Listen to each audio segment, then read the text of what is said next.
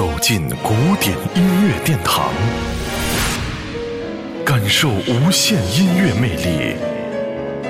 民江音乐 iRadio 爱听古典。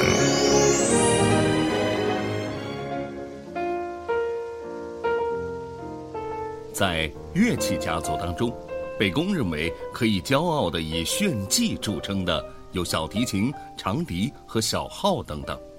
当这些乐器演奏快速经过句和跳跃音程的时候，所带给人们的急促，甚至是使人有些喘不上气的感觉，但同时绝对过瘾之极，乃至震撼。俄国的作曲家里姆斯基科萨科夫写过一部歌剧《撒旦王的故事》，不过。时过境迁，现在我们已经很难在歌剧舞台乃至于音乐会上听到这部作品的完整版本了。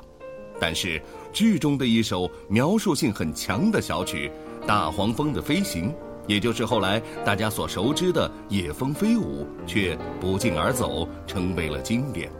虽然我们都知道，实际上音乐并不具有所谓的形象描述的功能。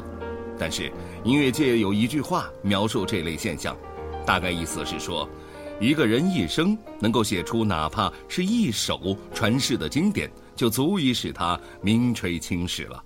可见，严肃的音乐创作之难，经典之可遇而不可求。那今天我们就来一起听一听根据《野蜂飞舞》改编的小号版本。